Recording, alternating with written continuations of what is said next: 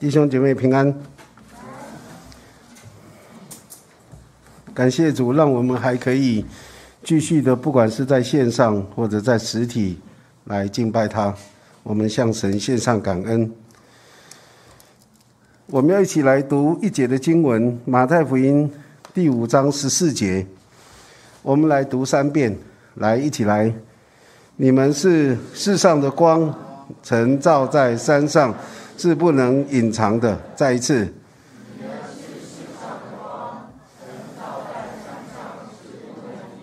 最后一次来。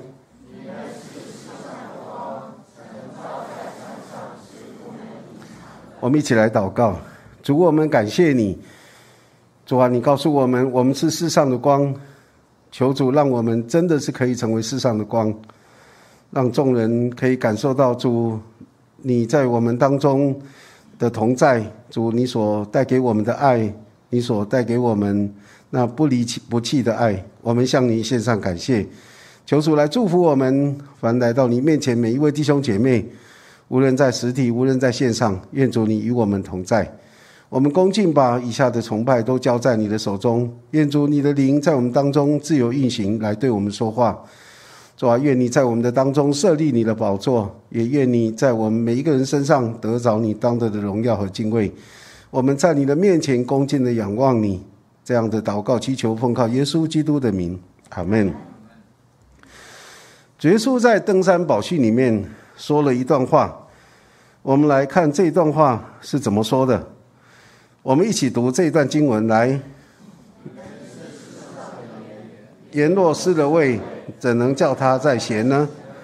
以后无用，不过丢在外面被人践踏了。你们是世上的光，晨照在山上是不能隐藏的。人点灯不放在斗底下，是放在灯台上，就照亮一家的人。你们的光也当这样照在人前，叫他们看见你们的好行为，便将荣耀归给你们在天上的父。很多人读到这一段圣经的时候，会听到耶稣说：“我们是世上的盐，我们是世上的光。”那很多人就开始在想，什么是叫做世上的盐？什么叫世上的光？盐的功用是什么？调味，还有呢，防腐，哈，我们都会想这些。那光呢？光的功用是什么？光是照亮，还有温暖。啊，特别是冬天，那个阳光照在身上就很舒服、很温暖哈。那我们会从这方面来讲、来思想。但是事实上，耶稣在这个地方所说：“你们是世上的盐，你们是世上的光。”耶稣最重要在说的是：“是你们是世上的盐，那个盐代表我们的言语；你们是世上的光，那光代表我们的行为。所以，我们要在言语、行为上面。”啊，来彰显出神的荣耀，彰显出神的荣耀。所以圣经里面有一有一段话这样说：若有人问你们心中盼望的缘由，那我们要怎么说呢？我们要心里常做准备，用温柔敬畏的心回答个人。这个就是世上的盐的一个功用。那有人问我们，那世上的光呢？要怎么说呢？这里其实也说。你们的光也当这样照在人前，叫他们看见你们的什么好行为。所以那个光是代表行为，言是代表我们的言语。我们要在言语、行为上面来尊荣我们的主。当我们听到耶稣讲到我们是世上的盐、世上的光，嗯，说实在话的，有时候会觉得很奇怪。我一相信耶稣以后。我就糊里糊涂的就变成世上的盐，变成世上的光，对不对？你有没有想过你会是世上的盐、世上的光？从来没想过。可是你相信耶稣了，你就是世上世上的盐、世上的光，因为耶稣说了就算数，所以我们就成为世上的盐、世上的光。可是我们不晓得怎么样才能够成为世上的盐、世上的光。今天我们就先分享光这个部分。首先，我们看到。耶稣是真光，在约翰福音一章六到九节，我们来读这一段的经文。有一个人是从神那里差来的，名叫约翰。这人来为要做见证，就是为光做见证，叫众人因他可以信。他不是那光，乃是要为光做见证。那光是真光，照亮一切生在世上的人。耶稣来到这地上，有一个为他做见证的，就是约翰。那约翰他的名字又叫施己的约施浸的约翰，他就是先知以赛亚所说的。以赛亚说，在旷野有人声喊着说：“预备主的道，修直他的路。”约翰来就是要为耶稣做见证。他怎么样做见证呢？他说：“我是用水给你们施洗，叫你们悔改。但那在我以后来的，能力比我更大。我就是给他提鞋也不配。他要用圣灵与火给你们施浸。他手里拿着波旗，要扬进他的场，把麦子收在仓里，把糠用不灭的火烧尽了。”约翰见证耶稣就是真光，要照亮一切生在世上的人。约翰所做的见证，就是为耶稣做的见证。另外，在约翰福音三章十九到二十一节，我们来念这一段经文来。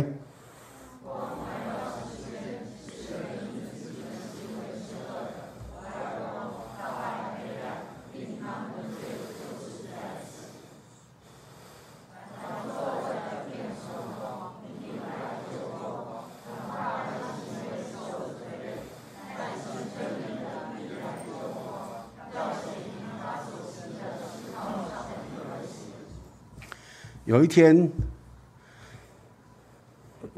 教会里面帮忙哀院的一个童工说了一件很有趣的事。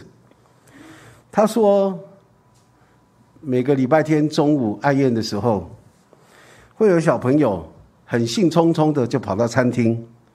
他不是来看今天我们的爱宴要吃什么样的菜，他也不是看今天有什么样的汤，他主要是要来看今天。教会里面准备了什么样的小点心？所以当他看到他很喜欢的那些小点心的时候，他会左看看，右看看，哎，没有人注意，拿一个就放口袋了。他以为没有人看到，其实旁边就已经有人在看他，而且都在笑，可是他没有感觉到。我们世人也是如此，因为我们自己的行为是恶的。所以总是偷偷摸摸的，不敢光明正大的做事。唯有不做亏心事的人，才敢把所做的摊在阳光下，也不怕人知道，也不怕人议论。我们都知道，作恶的人常常在什么时候作恶？做坏事的人什么时候做？晚上的时候。你看那些 KTV 啊，那些夜店呐。那些在晚上就是都是在那里吃喝玩乐，然后就开始打架闹事，对不对？我们所看到的大部分都是如此。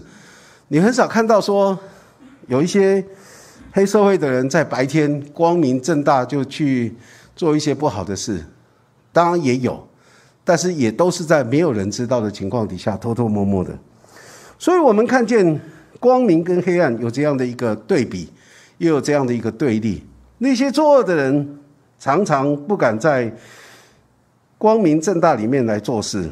耶稣来，他就是真光，他要把那些作恶的人显明出来，然后也要告诉他们他们的行为是不对的。所以呢，他们就不愿意来亲近光，不愿意来救光。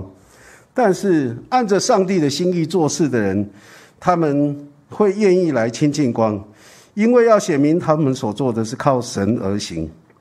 另外，在约翰福音八章十二节，耶稣又对众人说：“我是世界的光，跟从我的，就不在黑暗里走，必要得着生命的光。生命的光。”在彼得前书四章三节那里讲到，我们过去还没有相信耶稣基督之前，我们的光景，我们的光景是怎么样呢？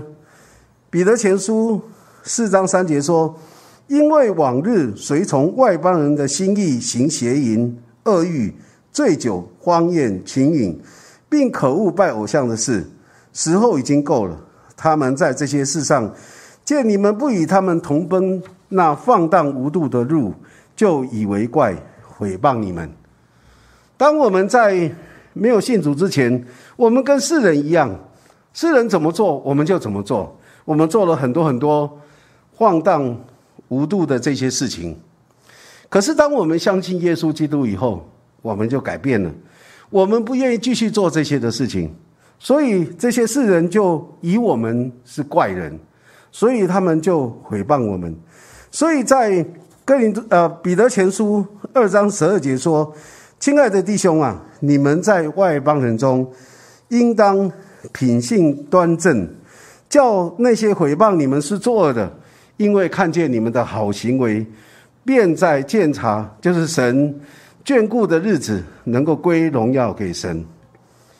在这个地方也有一个对照。过去我们跟世人一样，都在做那些随心所欲的事，想怎么做就怎么做，只要我喜欢，有什么不可以？可是当我们相信耶稣基督以后，我们跟随耶稣基督，耶稣基督，我们就不在黑暗里面走了。我们立志在神的面前。过一个分别为圣的生活，尽钱度日。可是呢，世人会以我们是奇怪的，但是我们不在意，因为我们已经得着生命的光了。有一位弟兄，过去因为做生意，常常啊需要交际应酬，然后常常跟很多同样做生意的人去花天酒地。可是当他相信耶稣以后，他觉得。那种生活不是他喜欢的，因为那种生活太辛苦了，白天工作，晚上还要应酬，那个太累了。一次两次可能还觉得可以，可是假如常常要这样做，他们会觉得那个真的受不了。所以呢，当他信主以后，他就不愿意再继续交际应酬。所以他过去的那些伙伴就说：“这个人真的奇怪，怎么突然一百八十度的转变？”过去跟我们都是哥们，怎么现在我们邀他做什么，他都不愿意，他都不要。所以呢，他们会觉得这个人怎么这么奇怪，怎么变了一个样子哈？那我就想到我在读书的时候，因为相信耶稣，很多人也以为我是很奇怪的，甚至有人给我取个外号叫耶稣啊。他们觉得我怎么这么奇怪呢？真的相信耶稣以后就变成像像耶稣一样。当然那是，啊，不是我真的那么圣洁像耶稣，不是的，他们在取笑我，所以就取这个名字哈。但是我想最重要的是，我觉得当我相信耶稣以后，我觉得我不应该在过去过那种过去的生活样式。过去同学之间常常是开玩笑，然后打打闹闹的，甚至常常讲三字经，什么他妈你妈的那些的哈。可是信主以后就不再讲这个了，他们就觉得很奇怪。怎么你讲话跟我们不一样，措辞也都不一样了，甚至行为也不一样。过去我们每一次读书的时候，那个考试啊，嗯，大家都在作弊。那个老师呢，也通常是很上道的。他呢来考试的时候，一进教室，然后就考试卷发给每个同学，发完以后就说：“好了，各位同学，你们好自为之了。”然后他就出去了，去喝茶，去去办公室聊天了。然后呢，我们这些同学呢，大家都很有概念啊。然后呢，老师一走，马上就开始哇，那个课本啊拿出来抄啊，同学抄来抄去，大家都抄来抄去。那次考试呢，我考零分，为什么？因为我发现，啊，我写了名字以后，我发现那个我不会写，然后同学在甚至把主动把考卷丢给我让我抄，我就还给他，我真的不会写。然后我是第一个交卷零分，不一样。他们就是很奇怪，老师给你机会抄，你为什么不抄呢？让你作弊为什么不做呢？那很奇怪的。所以我想，我们相信耶稣基督以后，我们真的改变。其实那时候我一个有一个观念，我常常在心里面对对自己这样说：二十年以后，我的同学应该会看到我跟他们是不一样的。二十年以后，那时候看不出来。二十年以后应该会看到，的确又看到，因为后来，呃，前两年我在长庚医院碰到我以前读书的时候的同学，啊，他在开计程车，那真的不一样。我们两个人真的就不同，不是说我当牧师有什么了不起或者特别尊贵，不是，而是说我觉得那个生命生活完全不一样，完全不一样。所以，当我们相信耶稣基督以后，我们就跟从主，不在黑暗里走，啊，一定会得着生命的光，得着生命的光。那耶稣说：“我们是世上的光。”那我们怎么样能够成为世上的光呢？耶稣是真光，我们怎么能够像他一样成为真光呢？有一段很重要的经文，在哥林多后书三章十七、十八节，我们来念这一段的经文来。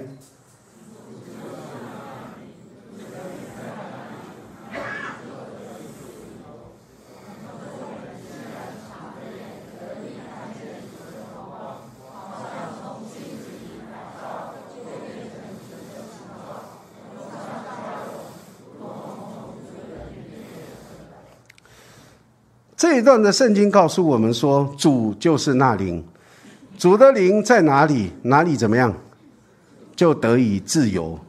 我们众人既然敞着脸，得以看见主的荣光，好像从镜子里面反照，就变成主的龙形形状，龙上加龙，如同从主的灵变成的。今天我们要成为世上的光，我们成为像耶稣一样那样的真光。很重要的是，我们需要来到神的面前，敞着脸看见主的荣光。请童工帮我们关灯。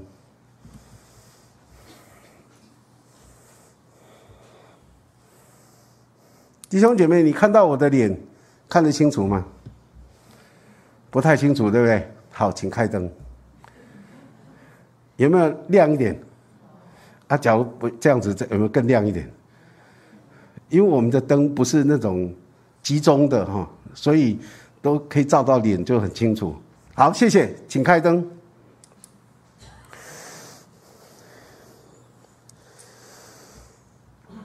其实我们每一个人，就像刚刚一样，在黑暗中。我们没有相信耶稣基督之前，我们都生活在黑暗里。我们脸是没有光的，其实即使有什么光，大概那个光也非常的微弱哈。我的意思说，不是我的意思，并不是说人不会做好事，但是那个光太微弱了，太微弱。只有当那个发光体，就是刚刚的那个灯，照在我们的脸上，我们的脸才有光，才可以看清楚我们的脸，因为我们的脸会反射那个光。啊，那个光源会反射。为什么摩西从山上下来，他的脸会发光，以至于以色列人不敢看他的脸呢？这个就是刚刚哥林多后书保罗所说的这一段经文的一个啊根据。当摩西从山上下来的时候，他脸会发光，所以呢，以色列人不敢看他的脸，因为神呼唤摩西上山以后四十天。在山上，他昼夜跟神面对面，聆听神对他所说的诫命、律律、典章，以及建造会幕的详细规则。他因为日夜跟神面对面，聆听主的话，他的脸就反照了神的荣光，以至于他的脸面就放射出神的荣光出来。这是出埃及记三十四章二十九到三十五节里面所记载的。当摩西从山上下来的时候，他不知道他自己的脸会发光，所以呢，他到以色列人中间的时候，以色列人不敢就用手遮住自己的眼睛，不敢看他的脸，因为太亮了。所以呢，摩西就在那个时候把神对他所说的话都讲给百姓听。讲完以后，他就拿一块帕子蒙住自己的脸，那就离开。等到他要到神面前的时候，他又把那个帕子拿掉，然后跟神面对面。摩西在山上四十昼夜，所以他的脸才会这样的发光。今天我们也是一样，当我们聆听主的话，我们的脸就会发光。你相信吗？请问，当你读神的话的时候，你的脸有没有发光？有没有？你的家人看到你，或者朋友，或者同学看到你，有人说：“哎呦，你的脸怎么这么亮，好刺眼啊！”有没有？当然没有。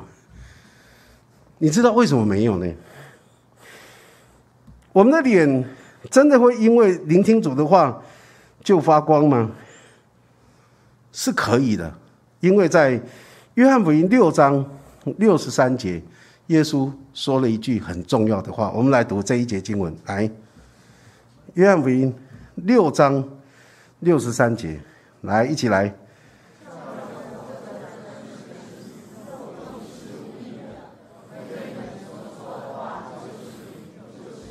再读一次。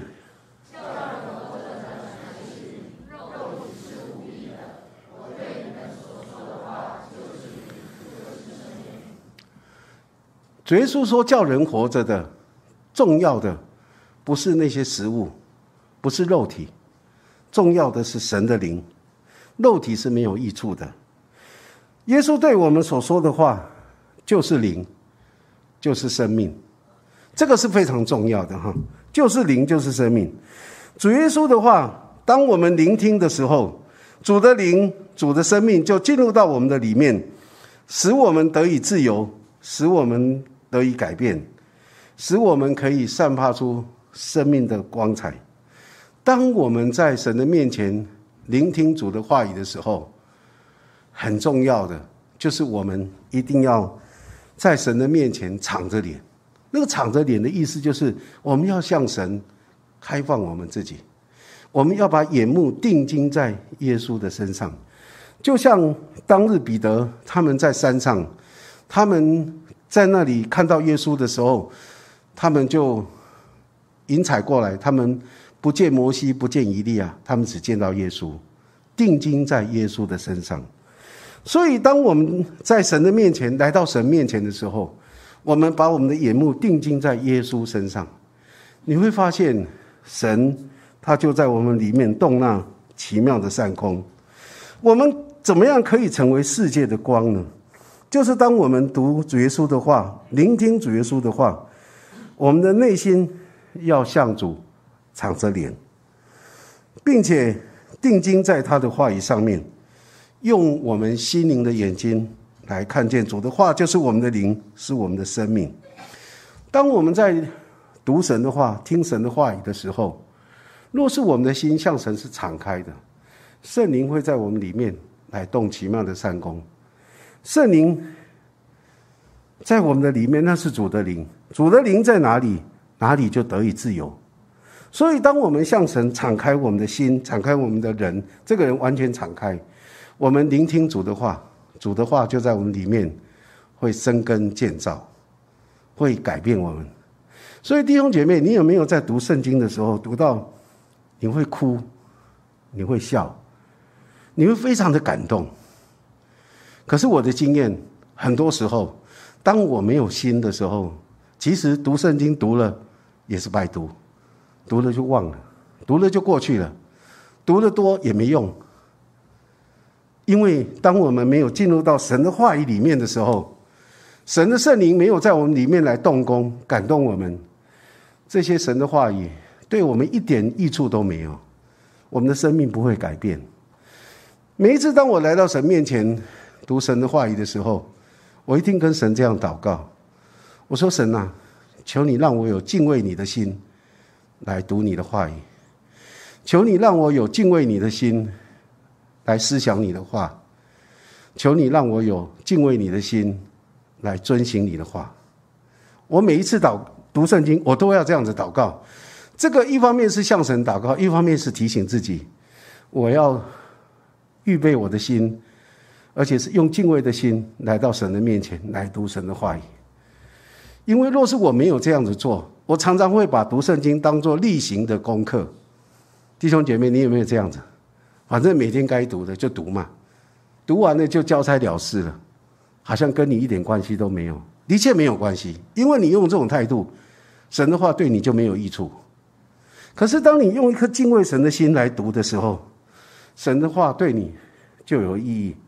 圣灵就可以借着神的话语在你里面改变你这个人，改变你的心思意念，改变你的想法，以至于到你会发现，你当你整个这样的一个改变的时候，你的生命也改变，然后你的脸上就会有神的那个话语的荣光就出来了。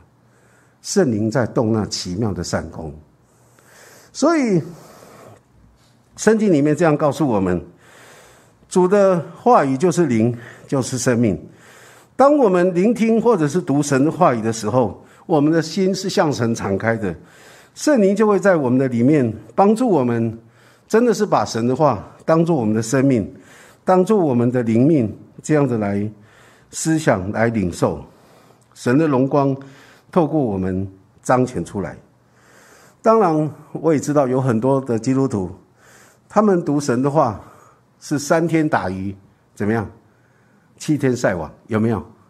有这样的吧？哈。也有一些人读圣经是有一搭没一搭的。问他：“你最近灵修读圣经读到哪里？”不太记得，因为读完就算了，所以根本不会去记。啊，或者是有时候有一些基督徒问他说：“啊，你最近有没有读圣经？”他说：“哦，我的圣经啊放在书架上面，有一层灰了，有一层灰在那里。”意思说都没有碰，都没有碰。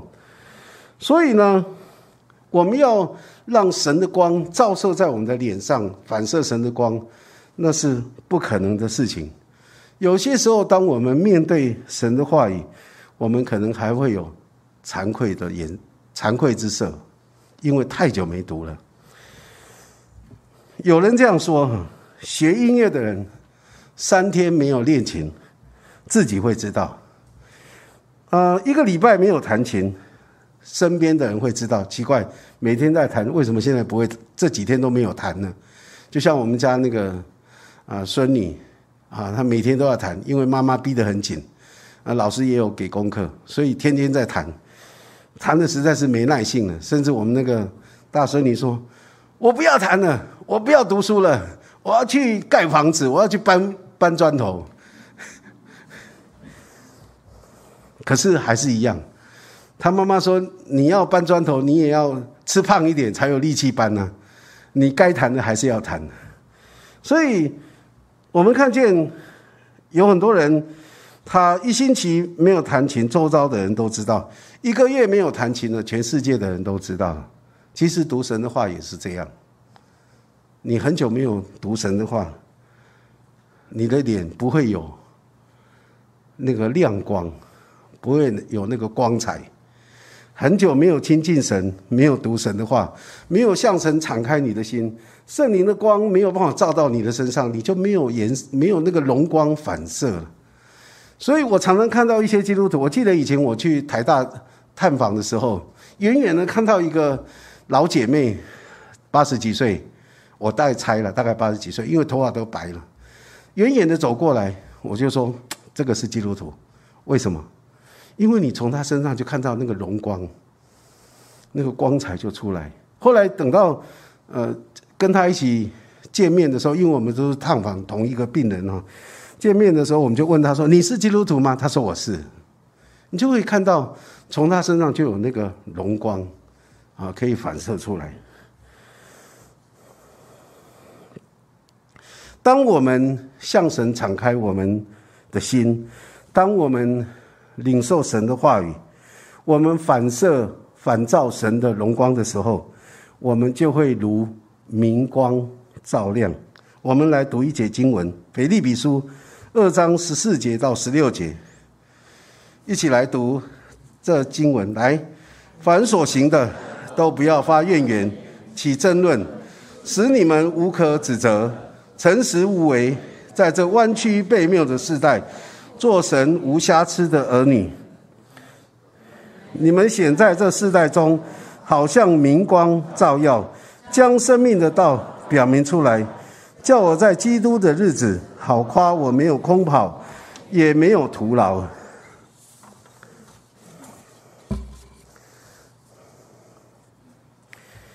发愿言，这个是很多人都会有的。这一段的经文是保罗劝勉腓利比的信徒，要照主主所吩咐的，怎么样才能够成为世界的光？哈，成为世界的光。刚刚说到发怨言，很多人都有，特别开车的人，你最能够体会。当你开车开到那个啊十字路口啊，前面是红灯，你停下来了，你的前面还有几部车啊，后面也有车子，大家都在等，要转弯，要左转哈。那个红绿灯呢，就在红灯以后，它就转为绿灯，然后呢，旁边的车都走了，那你因为你要左转是还那个灯还没亮嘛，所以你要继续等，等到那个左转灯绿灯亮了以后，你会发现，哎，前面一步两步车子走了，就左转，可是，在你前面那部车呢，就停在那里不动。那你就想说，可能他正在忙，没关系，等他一下好了。然后就等等等，哎，奇怪，怎么还不走呢？然后呢，是不是掉了东西在拿东西了啊？等等，还不走。然后后面呢，大家也都在等，因为你不走，前面不走，你不走，后面也不能走，所以大家都在等。然后等到那个黄灯亮了，那个车子终于动了，然后一他一转过去，红灯亮了。那个时候开车的人会怎么样？所有人都骂死。这个人是怎么开车的？绿灯的时候不走，等到红黄灯你再走，然后让我们后面都继续在在红灯在那里等哈。怨言是人性的黑暗面。当我们面对观念、想法、做法跟我们不一样的，我们里面隐藏的那黑暗的人性就会翻腾搅动，怨言跟怒气。就会出炉了。从怨言一直到起争论，这是一个必然的过程，也是显而易见的事情，因为这就是人的本性。这种怨言从旧约开始就有。旧约摩西带领以色列人出埃及的时候，他们在一路上就不断的发怨言，在红海边也发怨言，然后在旷野一直都在发怨言呐。没水喝发怨言，没肉吃发怨言，什么都在发怨言。最后呢，那些发怨言的，没有一个进迦南，二十岁以上的没有一个进迦南地。他们在旷野因为怨言就漂流四十年。到了新约时代，有没有怨言？还是有。耶路撒冷的教会因为彼得他们讲道，然后三千人、五千那个人悔改。大家聚集在一起，凡事公用，凡物公用啊！大家很开心。可是呢，开始有怨言出来，因为这些在耶路撒冷的基督徒就忽略了那个希希伯来的寡妇，就从别的地方过来这里了。然后呢，好像在供应的这个事情上，他们不满足，所以他们就开始发怨言。所以就在那个时候，彼得他们就说。我们放下这个传道的事情去搞那些饭食，不合适。所以呢，他们就选出七个管理饭食的执事，然后他们专心祈祷传道为事。这是新约里面。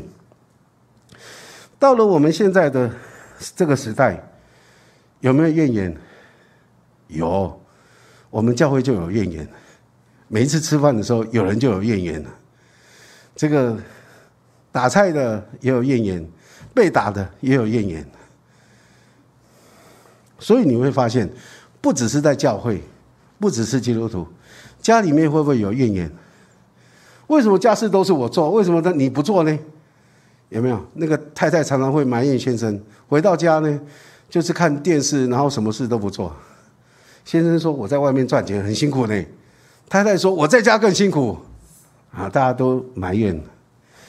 同学之间会不会有怨言？也一样会有，兄弟姐妹之间都会有怨言。我们家那三个孙女啊，啊每天在上演那个吵架的戏码，我们实在是哦，又觉得好笑，又觉得很生气，因为很吵，所以呢很生气。可是看到他们能够这样吵，也觉得蛮不错的。要不吵你才紧张呢，对不对？所以呢，你会发现这种。这就是人的本性哈，可是耶稣他是真光，他他说他是世界的光，跟从他的就不在黑暗里走，必要得着生命的光。我们每一个信靠耶稣基督的人，我们怎么样成为世界的光？特别是在那个黑暗的时刻，怎么样能够成为世界的光，显明出来？最重要的就是当我们面对黑暗。面对许多的冲突，许多让我们啊会有怨言的一些事情的时候，我们要敞着脸，定睛在主耶稣的身上，让我们所看到的不是周遭环境的风浪有多么的汹涌翻腾，或者是我们所面对的人事有多么的丑陋跟复杂。我们在那黑暗的时刻，所要看到的是耶稣的容脸，他用笑脸帮助我们。只有当我们敞着脸，定睛在主的身上，特别在那个黑暗的时刻，你最容易看到主的荣光。就像刚刚讲，因为今天外面还有日光，所以假如我们今天是在晚上，所有灯关掉，你会看到那真的是很黑暗。可是当那个光照在你的脸上的时候，你就可以反射出主的荣光，在最黑暗的时刻，定睛在主的身上，你会看到他的容脸，他用笑脸帮助我们，所以我们才能够成为世界的光，我们才能够在那个让我们显露人性的那个时刻，可以彰显出神的荣美，因为一切的美善都是从神而来的。当我们愿意让神的荣光充满我们、照亮我们，我们反射出来的是上帝的美善。上帝的美善，我们一起来祷告。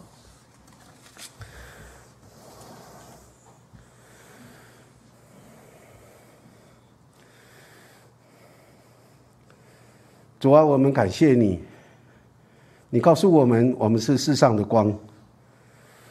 主啊，许多人要从我们的身上。来看见主你的荣光，所以主我们感谢你，不是我们有什么，我们若是能够成就些什么，都是因为你的缘故，都是你在我们身上做了一切美善的事，以至于主我们才能够彰显出主你的荣美。主啊，我们在你的面前恳求你，既然你要我们成为世上的光，我们就恳求你，主啊，让我们可以敞着脸。来面对你的荣光，主啊，面对你的话语，好让我们的生命在你的里面能够被改变，以至于我们在最黑暗的时刻，主啊，我们能够彰显主你自己的荣光，好让我们活在这世上可以明光照耀。主啊，我们在你的面前恳求你来帮助我们，因为我们知道靠我们自己，我们什么都不能；离了你，我们什么都不能做。唯有在你的里面，我们才能够做一切你要我们所做的。求主你来祝福我们每一位弟兄姐妹，让我们真的都可以成为世上的光，让我们每一天享受主你的话语，享受你的灵在我们的里面，你的生命在我们的里面。主啊，享受你自己的荣光从我们身上能够彰显出来。